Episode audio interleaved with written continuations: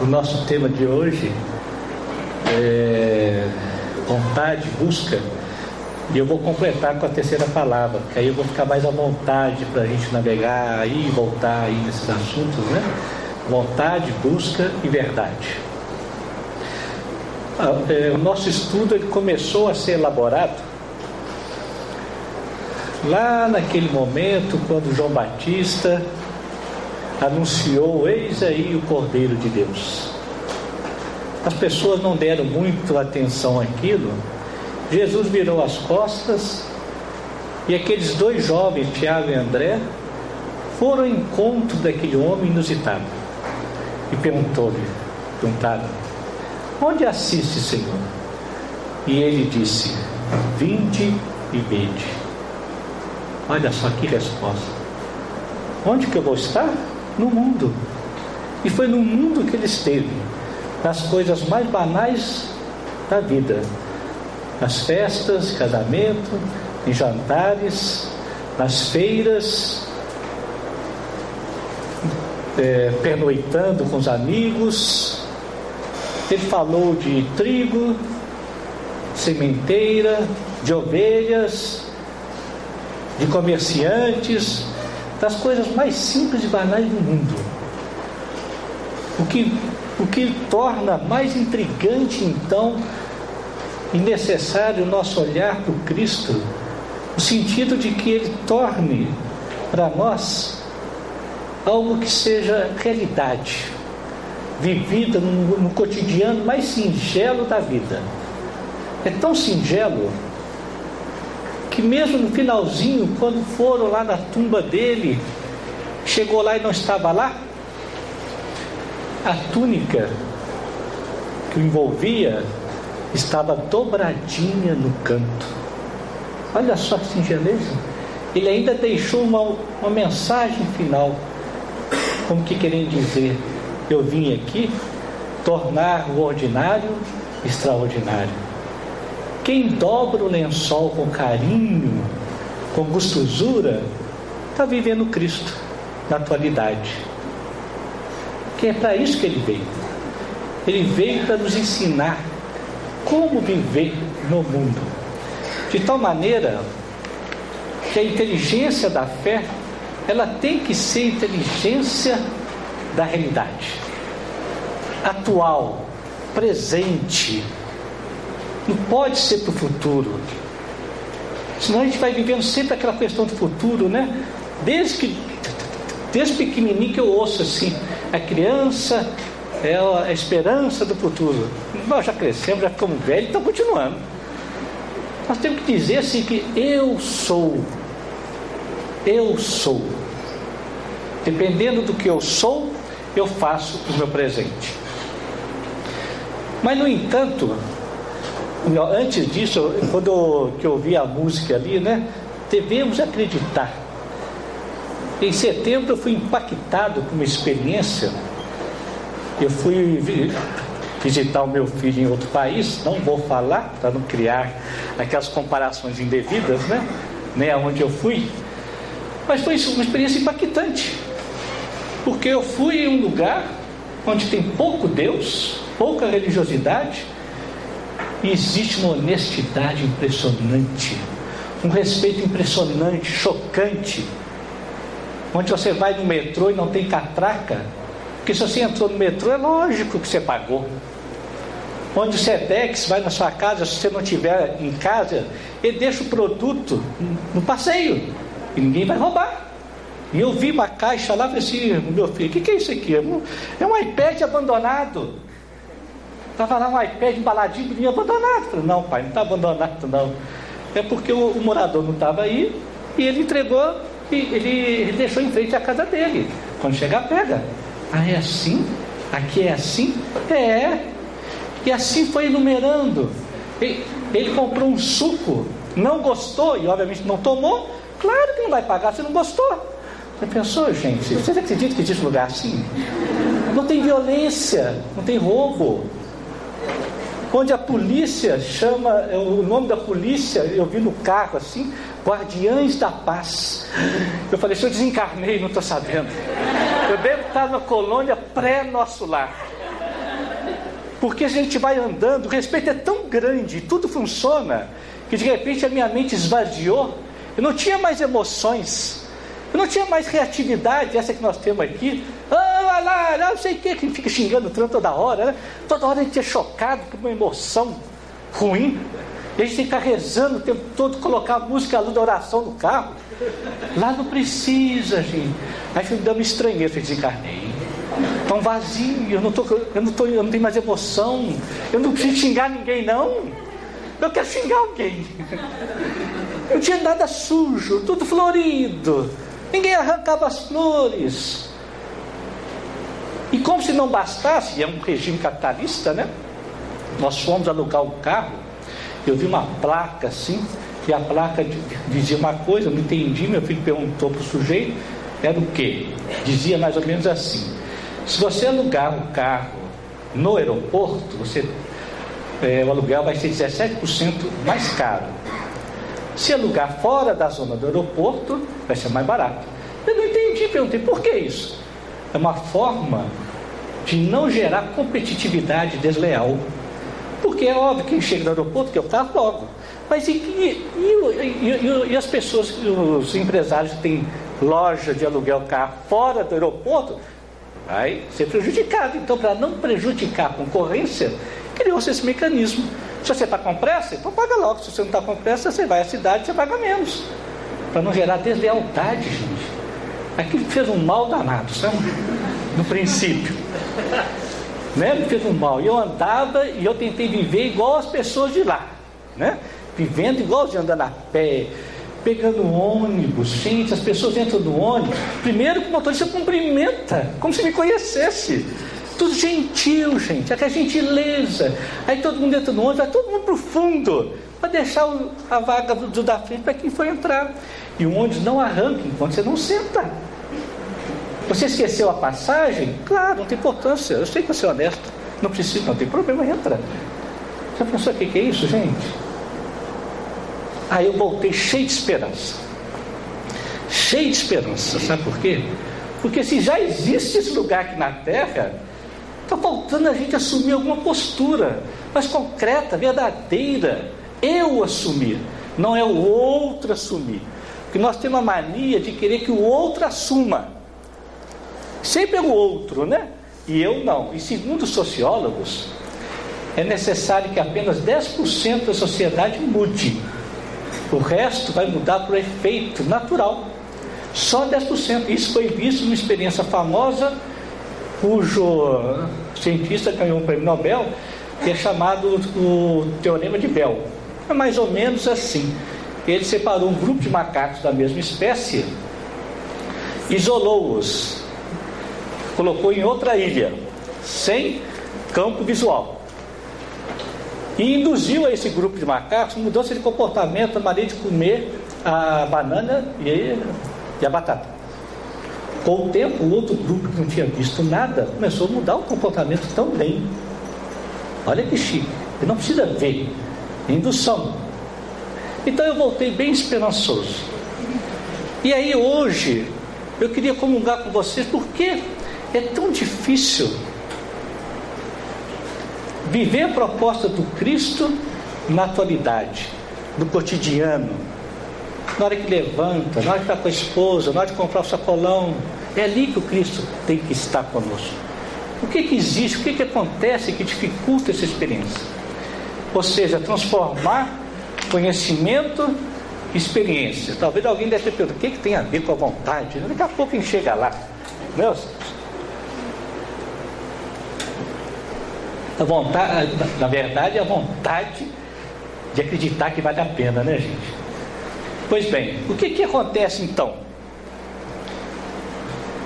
Existe um, um buraco muito grande, um abismo muito grande entre conhecimento e experiência. Muito grande. Na ciência, eu levanto uma tese, eu levo, eu levo para o laboratório, experiencio e digo se é verdade ou não.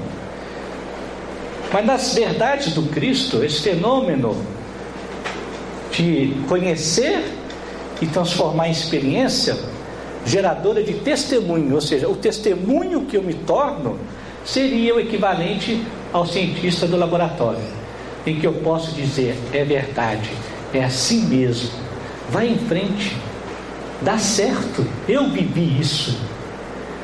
Mas o que, que acontece? Existem alguns impedimentos que dificultam essa transformação do conhecimento em experiência. Um deles, informação, não é experiência, é apenas informação.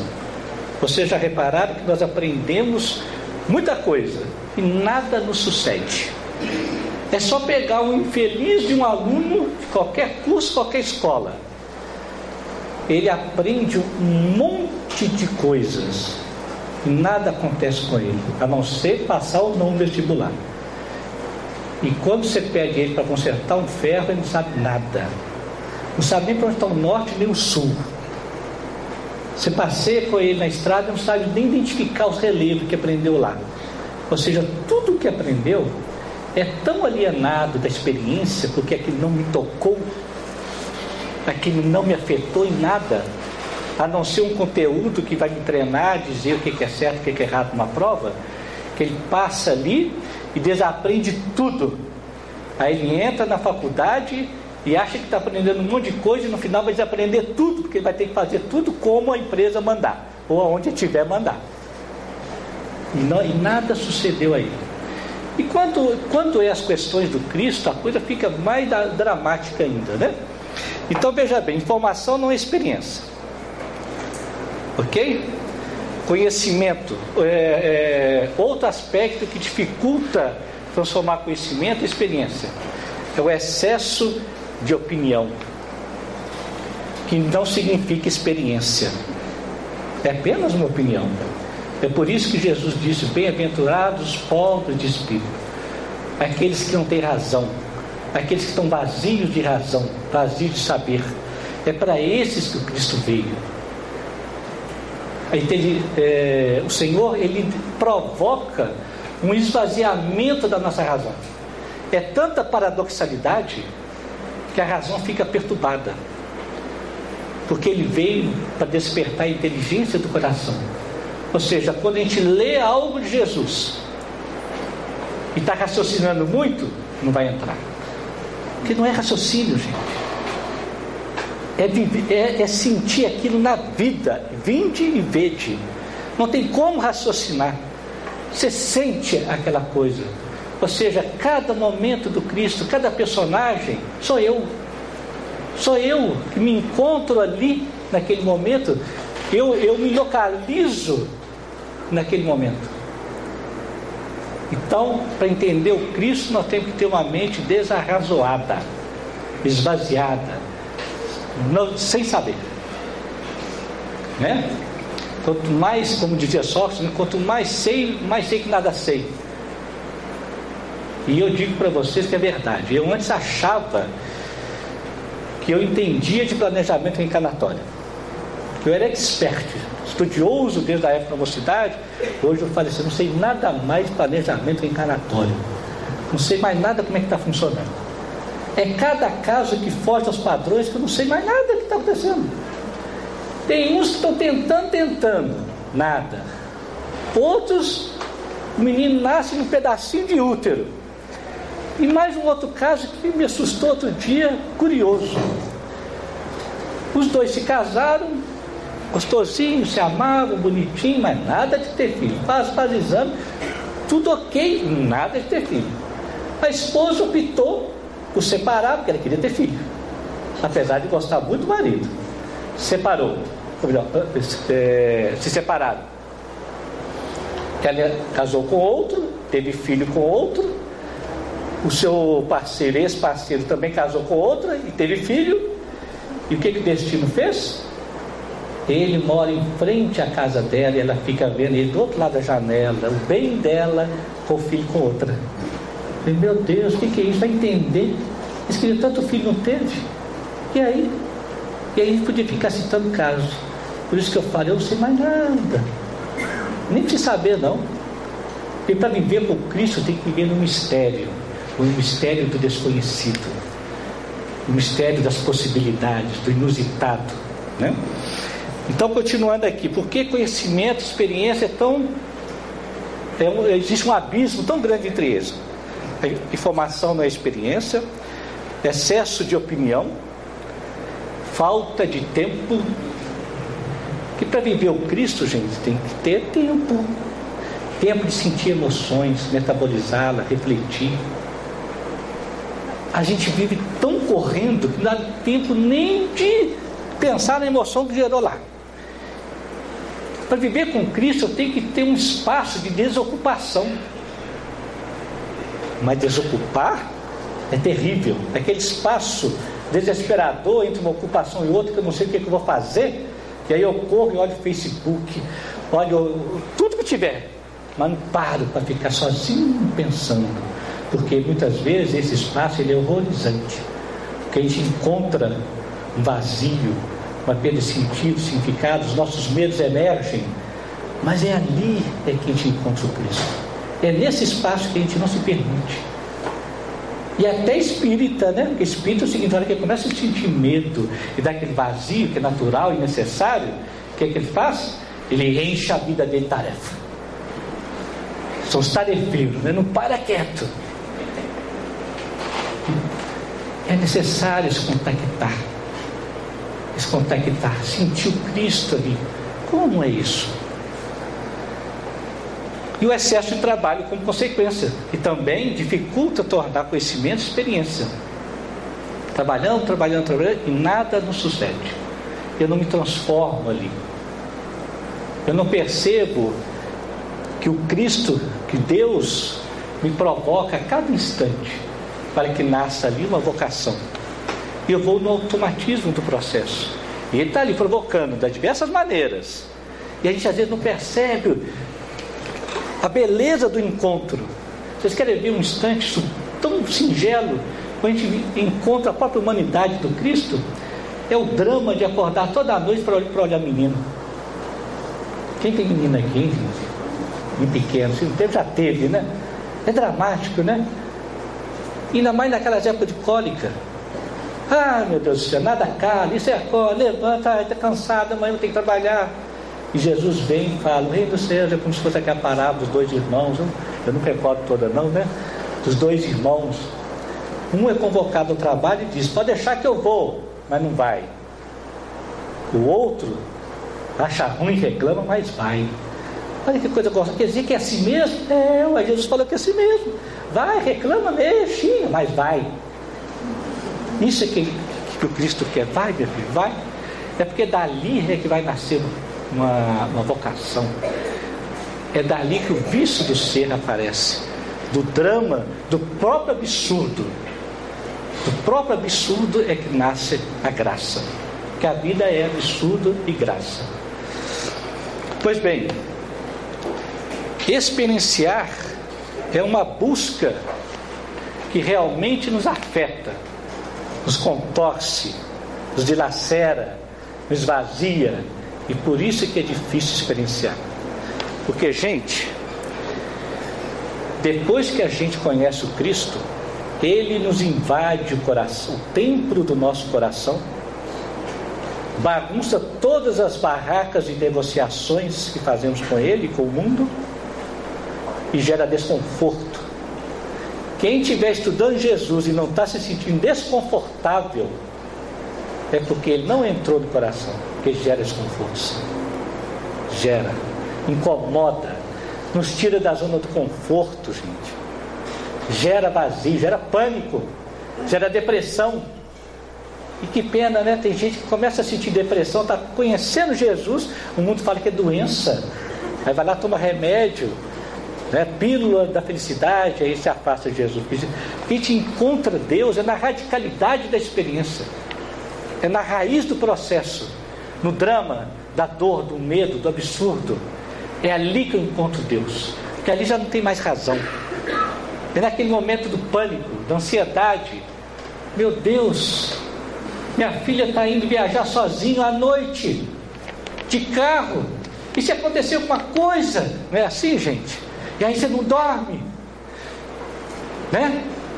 É ali. É ali que é a transformação. É ali que é o conhecimento vira experiência de lacera. Você vira e fala, meu Deus, Ou eu vou ficar a noite toda acordado em pânico, ou vou tomar um Rivotril. Aí eu resolvo encontrar com Deus. E nesse encontro eu descubro algo. Que Deus não dorme à noite. Deus não dorme à noite não, gente. Qual a gente acha que dorme? E aí eu lembro Emmanuel falando em todos os acontecimentos da vida existe a presença de Deus. Se em todo acontecimento existe a presença de Deus, é porque Ele quer. É inexorável. É necessário para mim. Para provocar em mim algo, uma resposta nova. Se eu me permito nesse momento viver esse drama, ele entra. Ele entra e me acalma. Eu passei por uma experiência dessa dramática. Eu vou contar para vocês que o Emmanuel autorizou-nos a dar testemunhos. Uma mensagem lá do Fonte Viva, ele fala assim: vocês ficam buscando testemunho no céu? Nós é que temos que ser testemunho aqui na terra para os outros. Porque no meio espírita tem um negócio desse assim, não tem? Você não pode falar de você, não. Claro que pode falar. Você pode falar, não é da receita, né, gente? Pode é falar que é isso mesmo, gente. Vai, vai me dar conta. Foi um momento muito especial da minha vida, em que os filhos, eles começaram a bater asa, né? Cada um com suas casinhas, a casa esvaziou. Nesse momento esvaziamento é delicado, gente.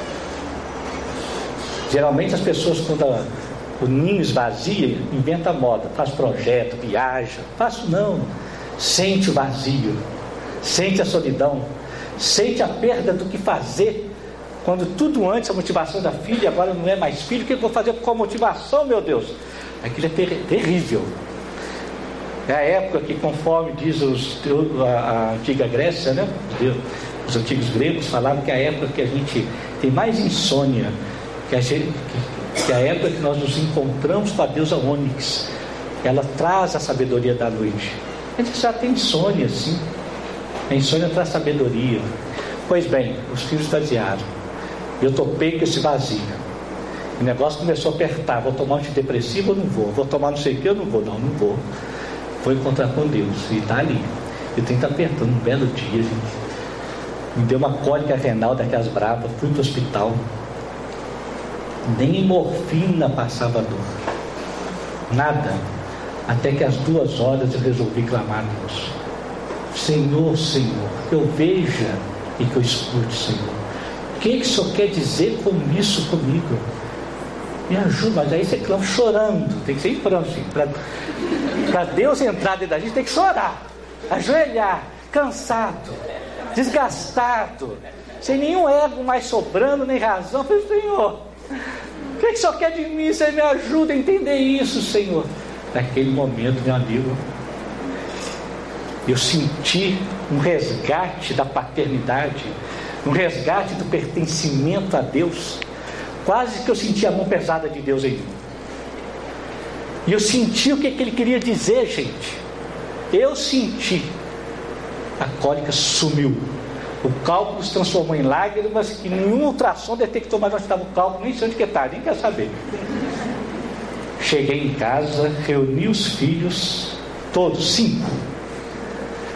E fui assim, filha, você está feliz com a sua escolha de morar nessa cidadezinha pequenininha de mil habitantes?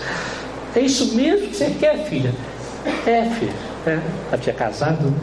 É isso mesmo, é isso que eu quero, eu estou feliz. Filho, você está feliz com a escolha que você fez, sendo professor de escola municipal? Miseria danado Pai, eu prefiro viver na graça de fazer o que eu amo do que na desgraça de, de, de fazer o que eu não amo. E assim fui um por um. Naquele dia eu entreguei todos para Deus. Entreguei todos. Agora é contigo, Deus.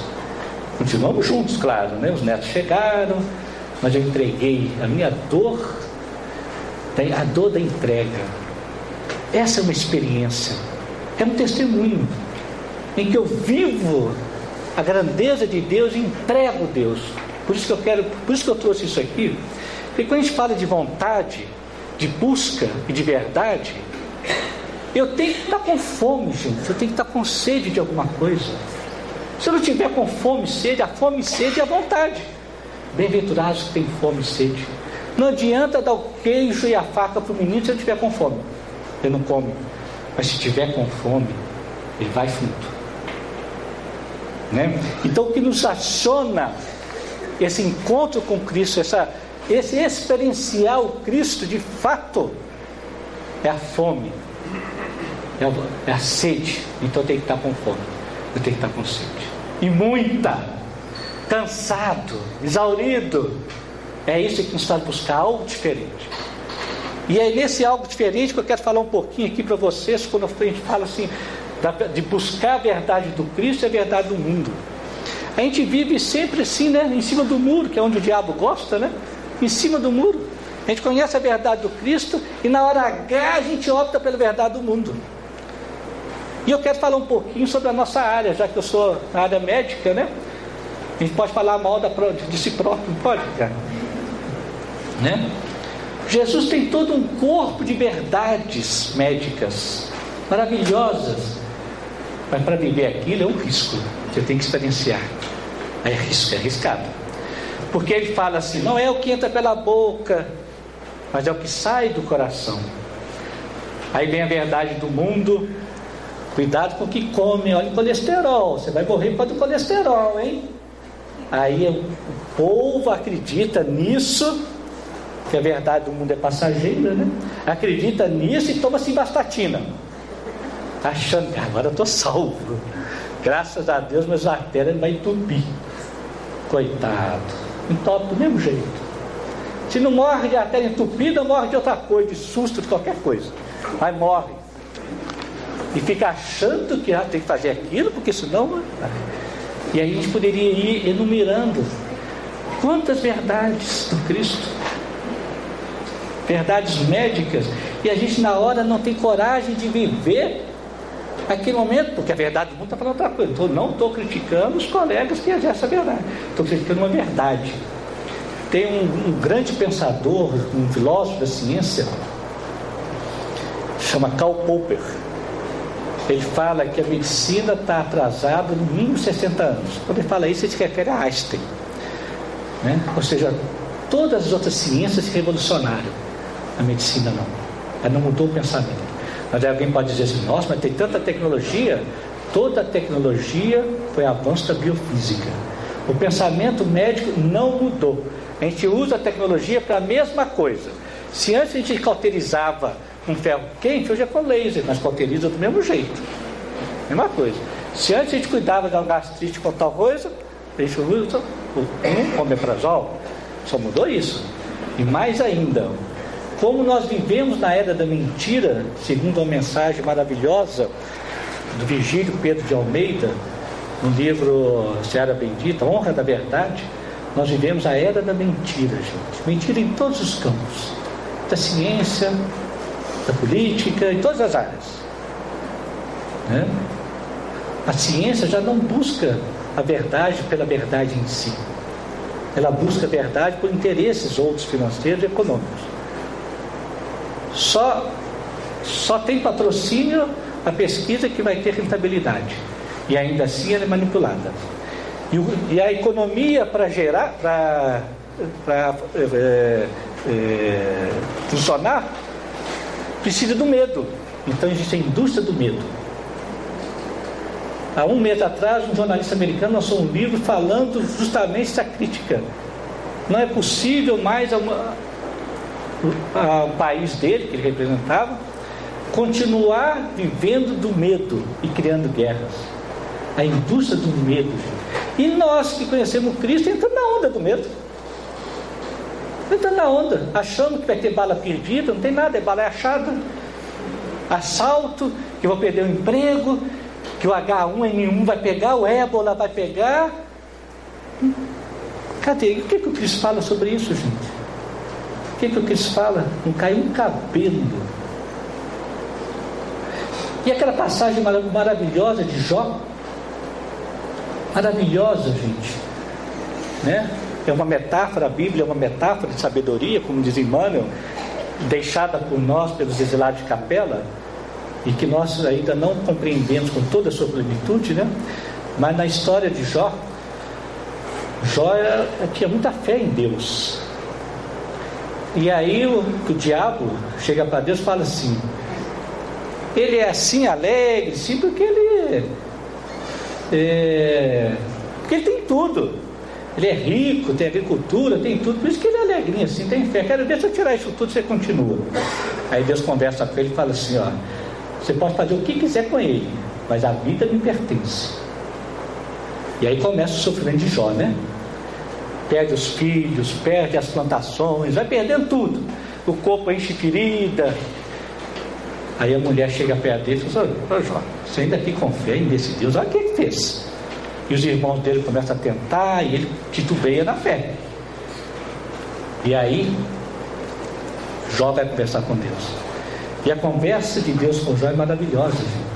Ele começa dizendo: Onde estavas tu quando eu criei o mundo? Você acha que eu não sei de nada que acontece contigo? Você acha? Acabou. Falar isso, tira o peso do ombro. Eu sei tudo que acontece. E tudo que acontece eu permito. Porque eu quero que nasça a consciência. Eu quero que você deixe de ser escravo para ser filho meu, por consciência própria. Eu quero a liberdade. Aí vai aquele discurso maravilhoso da conversa. Que a gente resgata aqui, nesse momento da indústria do medo, né? quando, nós estamos falando da verdade do Cristo, a verdade do mundo, e que eu tenho que vivenciar isso, gente. Eu tenho que acreditar nisso. Mas vivenciar isso dá medo. Porque você vai lá no médico, ele vai encher você de medo. Se não fizer isso, você vai ter um AVC, vai ter derrame, vai ter não sei o que, vai ser o que. Aí pronto, ele fez, fez tudo que o mundo quer. Nos aprisionou com medo. Não estamos fazendo apologia de não tomar remédio. Nós estamos fazendo apologia de viver a verdade do Cristo. Se eu vivo a verdade do Cristo, eu não, eu não sou escravo daquilo, eu não acredito naquilo. Eu uso, posso até usar, mas não é isso que vai me salvar. Não é isso. Então, verdade do Cristo e verdade do mundo. Então, quem aciona a experiência? Quem aciona é a fome, é a sede. Eu tenho que estar com fome, eu tenho que estar com muita sede, gente, e muito cansaço para começar a nossa busca. Essa busca incansável que dura a vida inteira. Eu falo o seguinte, que a gente deveria, eu, quando alguém me pede algum livro, né? Você recomenda algum livro? Eu não, não recomendo não. A não ser que eu, que eu saiba direitinho qual é a fome e a sede dele. Porque o bom é a gente detectar a minha fome e a minha sede e ir na prateleira e deixar que o livro te encontre. Porque o livro te encontra assim. Ele bate, te chama, oh, estou aqui.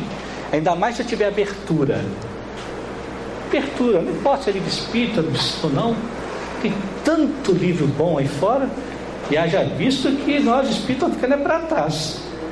Que a turma aí fora tá fera, viu gente? Tá fera. Né? A Ismael e a turma de Jesus estão botando gente em tudo quanto é canto do planeta, do planeta, para semear a verdade. Nós espíritos, eu sinto que nós estamos ficando para trás. Porque tem gente, gente, com o nosso conhecimento de reencarnação que a gente tem, de imortalidade, e nós ainda somos tão medrosos, né? Tão medrosos, tão vacilante, tão cheio de medos, né? Pois bem, vamos lá. Aqui é aberta a pergunta. Ó, se quiser perguntar, vamos lá, tá? Pois bem. Bom, então o que nos aciona a vontade para uma busca é a fome e sede. Então eu tenho que saber qual é a minha fome e minha sede. Eu tenho que ter uma, uma lucidez da pergunta que eu estou fazendo, para que a resposta seja correta. E aí o bicho pega também, porque eu não sei fazer a pergunta. E se nós observarmos toda a pedagogia do Cristo, ela é de perguntas e respostas. Ou melhor, ela é de perguntas. Jesus não dita o que devemos fazer. Não dita. Ele provoca constantemente eu reconhecer quem eu sou.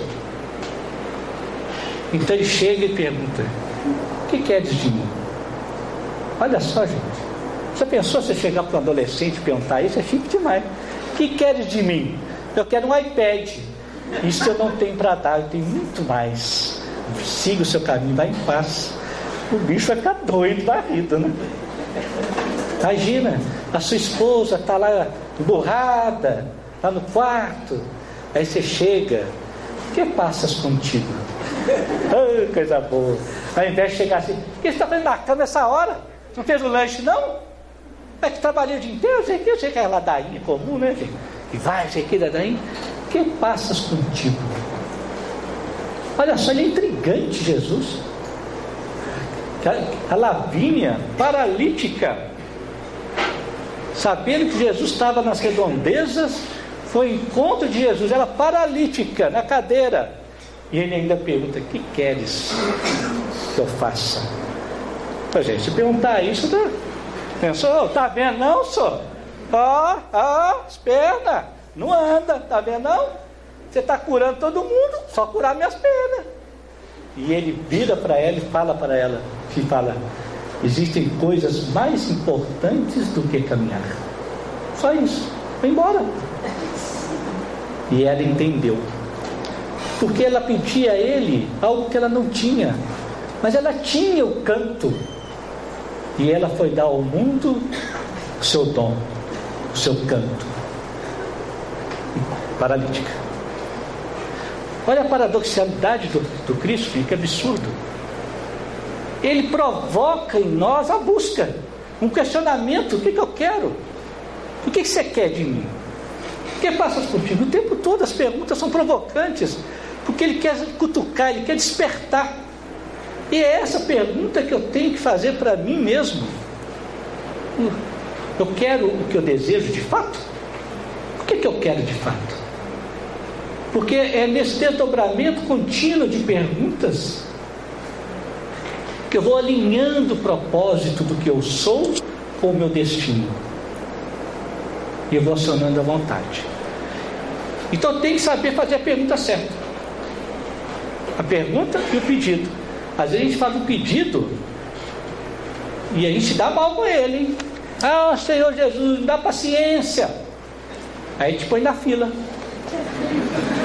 É, na fila do SUS, vai lá, minha filha, quer paciência? Vai pra fila. Porque é assim que a gente adquire paciência. Não tem outro jeito, não sei, numa fila. Enfrentando a burocracia, cuidado com o que pede, gente. Teve uma senhora que ela estava com uma casinha ruim, ruimzinha mesmo, sabe? Ruimzinha. Ô oh, Senhor, eu quero reformar meu casebre, Senhor. Sabe o que, ele fez? Ela foi atropelada. Sem sequela nenhum, recebeu o DPVAT e dia DPVAT arrumou o casebre. É assim. É assim que Deus conversa conosco. Mas eu tenho que buscar, gente. E tem que ser uma busca fervorosa, sonada pelos cansaços, a vontade. Tem um caso que eu adoro contar. Nós estamos batendo papo, vocês estão vendo, né, gente? Não estou trazendo nenhuma teoria aqui, não, hein? É bate-papo gostoso. Tem uma história que eu me encantei, que eu canto ela para todos os cantos. Canto, conto para todos os cantos. Que é a história da Índia Silvia. Ela fez uma entrevista na, com o programa do Jô. E foi Foi uma das poucas vezes que o Jô não conseguiu fazer comédia. Tão linda que foi a história dela. Ela era uma índia lá do Pará. O sonho dela era hastear a bandeira nacional. Mas por preconceitos lá, ninguém nunca deixava ela hastear na, escola. A vida apertou lá e ela mudou-se para o Rio para tentar a vida. Ela acordava cedo, estou só encurtando a história dela. Ela acordava cedo, cedinho, madrugada e ia atrás de emprego. E assim se repetia todo dia. Um belo dia, um tarado correu atrás dela. E ela correu, correu, correu, se safou dele. No dia seguinte, ela, extremamente crente em Deus, virou para Deus e perguntou: Deus, o que, que só quer de mim, Deus? Essa é a pergunta mais fantástica que tem. O que, que só quer de mim, Deus? Ah, só quer que eu corra, né? Então eu vou correr. Ou seja, ela não se venceu pelo medo, como a maioria de nós, continuou acordando de madrugada e literalmente corria ao encontro do emprego. Corria mesmo. Nisso, Um técnico do Vasco abriu correndo e viu que tinha potencial e adotou-a. E deu bolsa estudo, bolsa alimentação, bolsa tudo. Ela cresceu como atleta do Vasco e hoje ela é oficial do Exército Brasileiro. E ela é que hastia a bandeira nacional. Graças ao tarado. Porque é assim, gente, que Deus conversa conosco. Essa é a experiência dessa relação dinâmica da vontade, da busca e da verdade que se experiencia na radicalidade da vida. Essa síntese que eu quero estar tá impregnando vocês disso. É a pergunta que eu tenho que fazer: Senhor, o que o Senhor quer de mim? Toda a Bíblia é assim: Senhor, o que tu queres de mim, Senhor? É acatar essa, é fazer essa pergunta e aceitar a resposta, é que o fenômeno acontece. Dos mais absurdos possíveis, dos mais absurdos, é aí que a gente vive o mistério, do improvável, do impossível, como disse Pedro na carta, na carta de Pedro. Para Deus nada é impossível. E eu tenho que viver isso na minha vida. Eu tenho que viver no cansaço, na fome, na busca. Vou contar outra experiência minha disso, sobre isso. Eu tenho mania de ser professor, sabe, gente? Querer ensinar os outras coisas sem ninguém ter perguntado. E aí eu achei que eu estava cansado já disso que tinha aprendido. Aí o que acontece? Lá em casa, sempre quando eu estou atacado, a drenagem do ataque vai para o carro. Drena no carro, e o carro ferve, estraga. Eu sou especialista em voltar para casa de reboque. Aí, gente, um belo dia, eu já sabia de tudo, achei que eu tinha curado. Já fomos nós amigos numa pousada. Ficamos lá, na, tal. Na hora de ir embora, o dono aparece, na hora de ir embora. E pergunta: E aí, foi tudo bem? Tocou a campainha, pé, pé, pé. Não, foi não. Você devia estar aqui, era na hora que nós chegamos. Agora que nós fomos embora, não foi não. Aí comecei, gente, aquela ladainha chata de professor querendo ensinar o outro como administrar a pousada dele. Meu Deus, deixa o outro em paz. Agora quem demora a aprender, né? Aí, aí eu sei que quando eu saí do carro, assim que nós pegamos estrada, eu falei, para que isso? Sabe quando a consciência cai, do, quando a gente cai do cavalo, igual Paulo? Eu, gente, se alguém aqui ainda não caiu do cavalo, que não, conhece, não vai conhecer o Cristo ainda não, que tem que cair do cavalo. E tem que ficar cego. Para depois ver Jesus.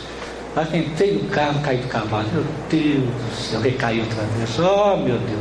Gente, andei dois quilômetros, o carro ferveu. Ferveu mesmo a fumaça da picape. Temperatura foi no máximo. Gente, eu parei ali. Me debrucei no capô, quente, e chorei. Cansado de mim mesmo. Tem que chorar, gente. Chorar de cansaço. Eu chorei ali, cansado. Meu Deus, me perdoa, Senhor. Eu sei, Senhor, que é isso. O Senhor mandou um sinal aqui novamente para me alertar, porque eu sendo assim me impede de eu encontrar o meu destino de liberdade, do fardo suave, o jugo leve, me impede, eu sei, Senhor, e chorando. Aí, como todo espírito tem hora de aflição, o que, é que a gente faz? A gente abre um livro Emmanuel, né? né? Aí eu e minha esposa abrimos o livro Emmanuel, veio a mensagem.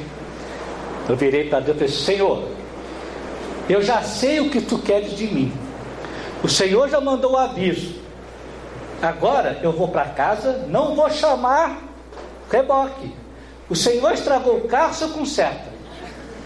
Falei assim mesmo, com simplicidade, tá gente? Ah, não sei. Estou cansado de chamar reboque. Se o Senhor estragou, o Senhor conserta. Eu já reconheci.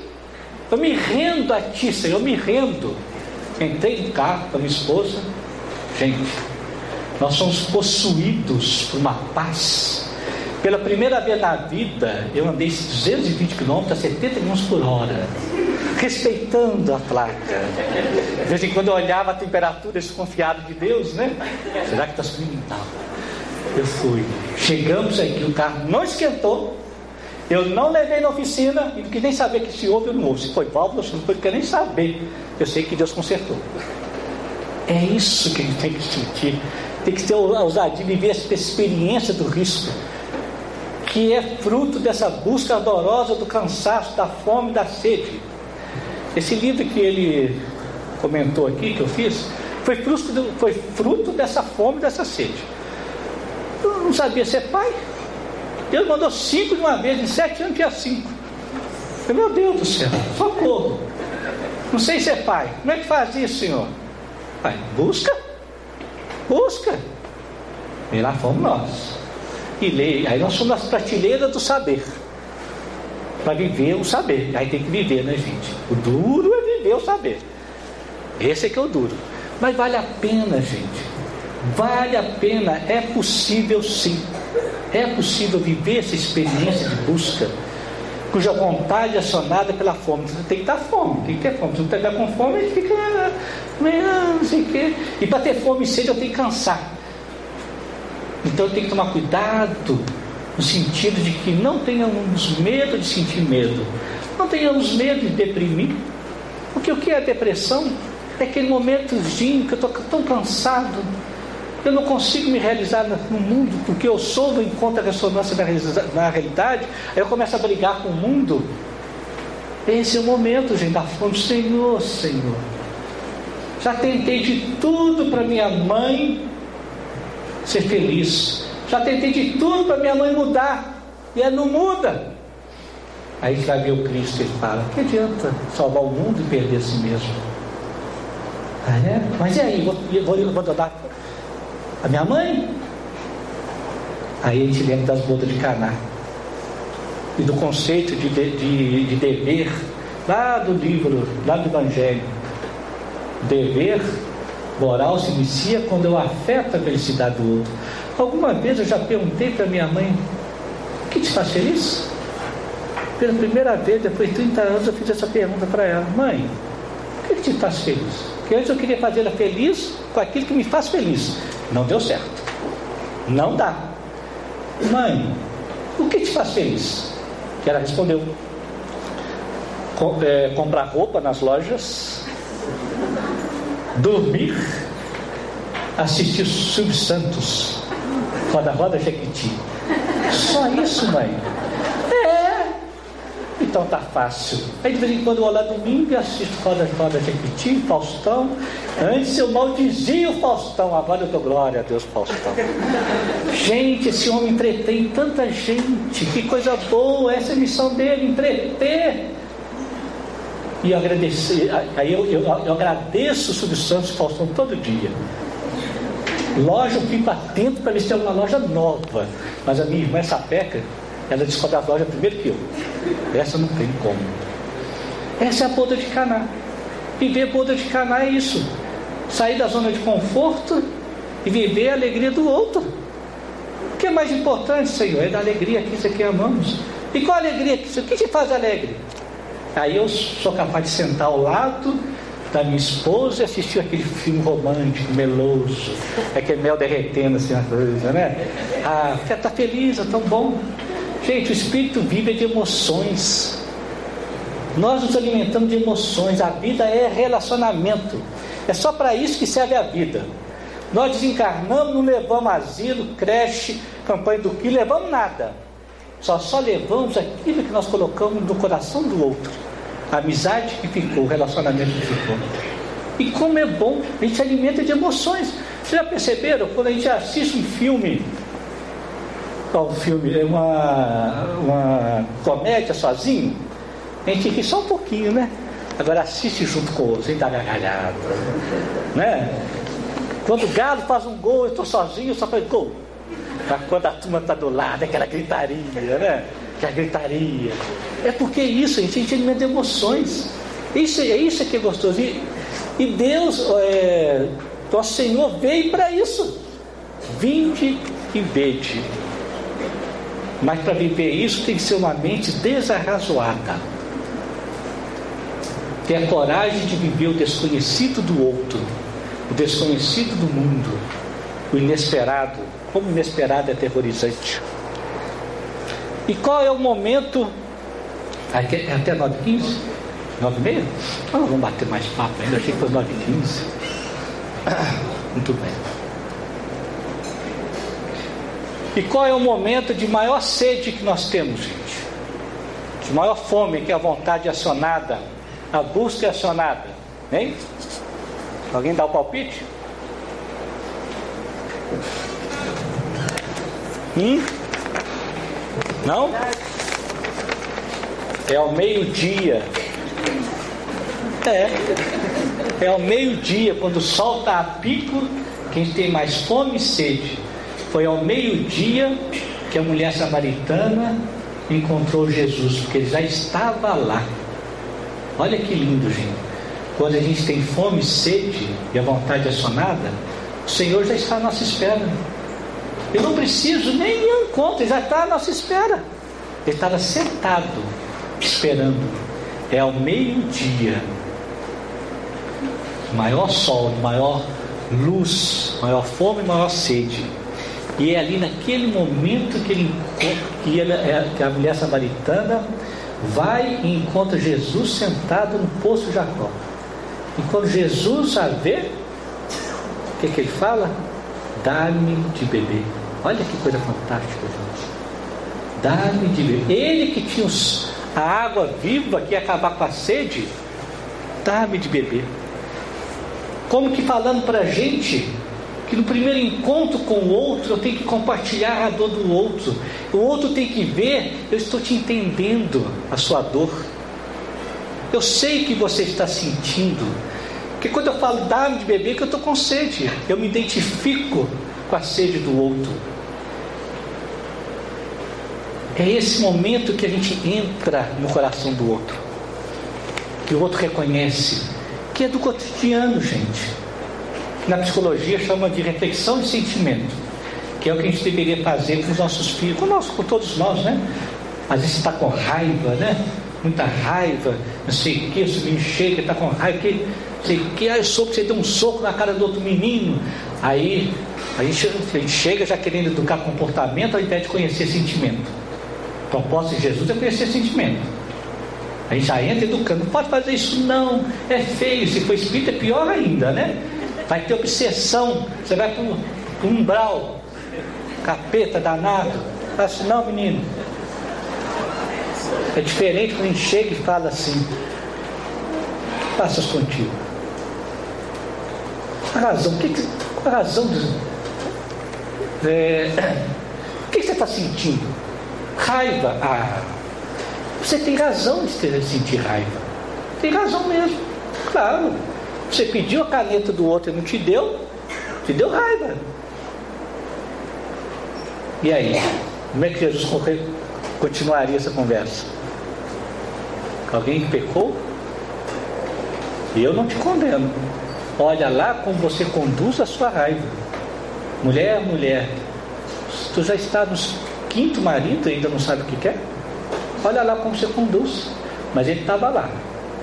Apesar dela, deles, dela estar no quinto marido, havia nela uma busca que ela acreditava que ela podia ser feliz. Está no quinto marido, ela está acreditando ainda, está buscando, não importa. Está buscando, é isso que importa. Ah, não consigo. É só não descobriu como. Que eu já ouvi muita gente assim, aí já estou no quinto marido. Tudo igual. Toca saco batata para o outro. É lógico, você não mudou, você não merece coisa melhor. A hora que você mudar, você muda de marido. Aí você arruma outro melhor. Mas não conscientizou, e é isso que Jesus provoca. Naquele momento, dá de beber, sintoniza. E aí entra aquele diálogo inovidável da mulher samaritana, né? Está está no quinto marido, quer dizer, você continua buscando, né? Só que o que você está buscando não vai aplacar sua sede. Mas eu tenho a sede, eu tenho a água, a água viva. E aí surge o, o diálogo. Então a gente observa que o Cristo ele, ele espera a nossa busca, ele espera o nosso posicionamento.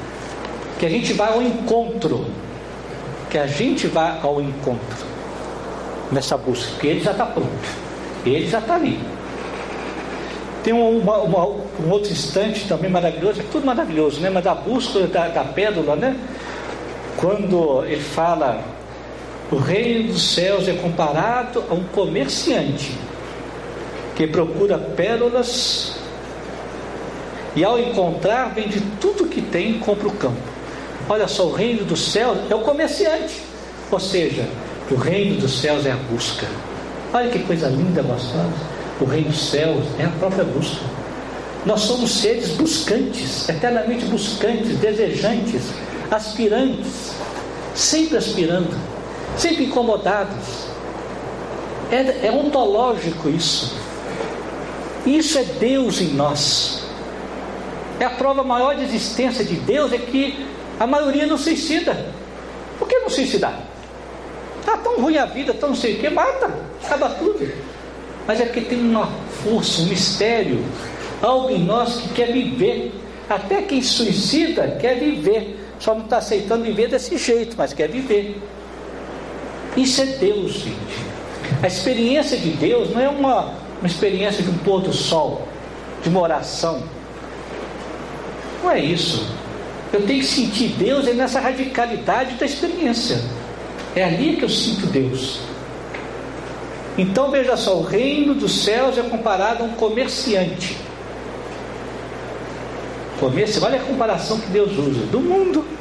Deus não, que, que, que Jesus usa. Do mundo. Que procura pérolas. A questão é, é que nós somos esses seres desejantes, continuamente buscando. E aí a gente se equivoca, é no preenchimento dessa busca.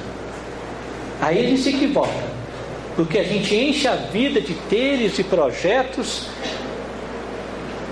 né? E o que nos preenche é o reconhecimento que eu sou. Eu sou, é o ser. Quem eu sou? Toda a nossa caminhada é para fazer esse encontro. E a última chance de fazer esse encontro, como diz Emmanuel, é no outono da vida. Porque depois que chega o inverno, fica difícil. O outono da vida é aquele período da, da nossa vida que, Jung chamava de, de metanoia, né? mudança do olhar. Os gregos chamavam de climatério, tanto para homem quanto para mulher, significa subir degraus, acender um novo estado de ser. É aquele momento do ninho esvaziante, os 40, 50 anos em diante, da aposentadoria. Esse é o outono da vida que Emmanuel fala, que é a época da reflexão, é a época de se apropriar do nosso vetor reencarnatório, reconhecer o que se é, se desculpabilizar e uma nova motivação de ser no mundo, que não é mais a mesma, não é mais a anterior, mas que passa pelo deserto. Por isso que na Bíblia a gente encontra lá 40 anos no deserto, 40 dias, 40 é apocalíptico. É apocalíptico, é estranho. É a época que mais procura médico, mais vai lá no hospital, procura, procura e não acha para tristeza dele, que tinha que achar. Foi lá e não acha. É a época de mais dor no peito, faz eletro, faz esteira, oh, que droga, não achei nada. É angústia, angústia não tem jeito de medir aqui, né? Não tem eletrocardiograma de alma, né? Ainda não. Se tivesse, estava lá. É época de mais angústia, de medos. No homem afeta a próstata. É a época que a deusa Ônix manda o homem fazer xixi toda noite. Levanta e faz xixi. Ah, levanta xixi. Aí ele acha que é problema de próstata, vai no médico, ah, dor de próstata. E perde a oportunidade de perceber o significado daquele momento. O que se passa? Eu comecei a ter uns problemas assim, sabe? De repente eu estava precisando sentar no vaso para fazer xixi. Eu falei, meu Deus, já estou com problema de próstata. Ah, não. Aí eu conversei com Deus. Você vê porque eu sou chorão, né? Eu converso com Deus mesmo. Desde quando Deus tampa o ouvido, e lá vem chorão lá outra vez. Eu falei, meu Deus, eu já estou com não posso. Senhor, o que, que o Senhor quer? Escuta, ó Israel. Primeiro mandamento. Eu falei, Senhor, me ajuda a te escutar. O que quer dizer isso? Gente, é impressionante quando a gente pergunta se a resposta vem. Eu percebi, gente, parei e disse, pai, eu estou precisando de sentar para fazer xixi. Aí eu percebi que eu estava com tanta pressa que eu estava naquele jeito de dar descarga antes de acabar o xixi. Já viu isso? Que loucura? Xixi saindo da descarga para acabar logo sair. O sentar era a natureza me obrigando a sentar. Para que correndo? Para que? Eu percebi que eu estava correndo. E que a próstata me ajudou a perceber que eu estava correndo. Aí eu acalmei, acalmei e acalmei. E, voltei para xixi em pé. E sem dar descarga antes de começar. Ainda mais agora com a água acabando. Tem que esperar. E a gente até deixa xixi para outro também, para dar descarga, né? Economizar água. então, essa falta de ser que geram as substituições do ser. E a busca fica infindável, sofrível, angustiante. O que, é que eu fazer, meu Deus, na vida? Eu aposentei, o que, é que eu vou fazer? Ai, não vou dar conta de aposentar. É semelhante àquele momento do domingo. Você já passaram aquele momento do domingo? Que você já abriu a geladeira, não sei quantas vezes, já sabe tudo de cor e continua abrindo, achando que vai encontrar uma torta de morango. E não tem torta de morango juntinho lá dentro. E encerrado outra vez. É isso, gente. É a alma desejante. Está insatisfeita, está buscando. Aí ela, a fome, passando a vontade e abre a geladeira. Já teve época que eu tive vontade de ter geladeira transparente, vidro, só para não ter que abrir. Olhar. É a pergunta que não foi feita. O que tu queres? O que eu estou querendo? Não é torta de morango. É o que? Aí pronto, nossa senhora, é o que então? Meu Deus, eu não sei preencher meu tempo. Só sei trabalhar e rezar. Se eu tiver a campanha do quilo, eu estou perdido, não sei o que fazer.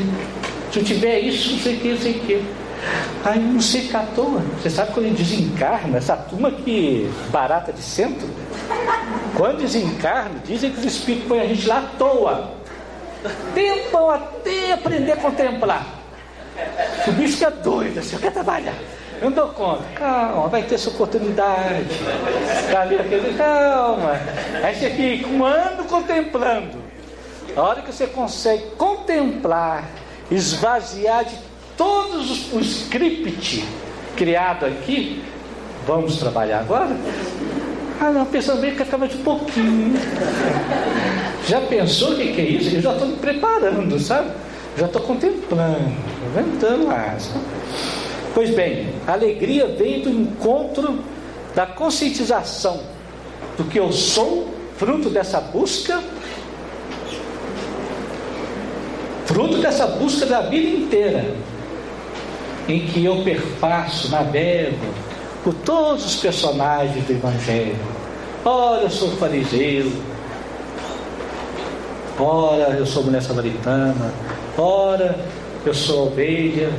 Eu vou passando por ali e vou parabolizando a vida, nessa busca constante, parabolizando a vida e aí eu vou vivendo. E o que se espera? Que no final da vida eu, eu realmente sei quem eu sou. E ao saber quem eu sou, o que resta fazer? Aí vou brincar com as palavras aqui. Depois de toda essa busca, para que serve essa busca?